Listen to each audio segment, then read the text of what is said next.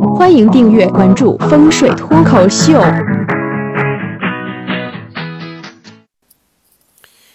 呃，大家留心一下啊！如果大家有机会去到澳门的那个地方，那个地方赌场里面，其实它有很多的暗藏的风水物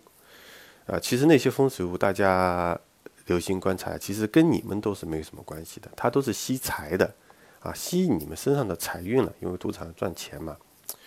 我有一次呢，也是在那边啊，看到一个比较大的风水屋，非常震撼，所以我一直观察啊，一直观察了好几天。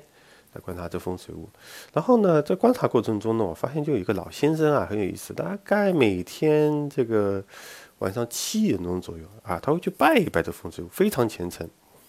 啊，就拜拜这风水屋，然后一连那么好几天，然后呢，因为在这个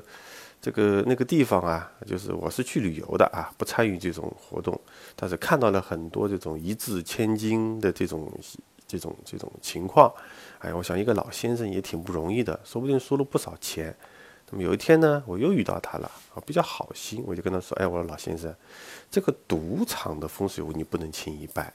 这赌场的风水屋啊，它其实都是吸引赌客的财运的。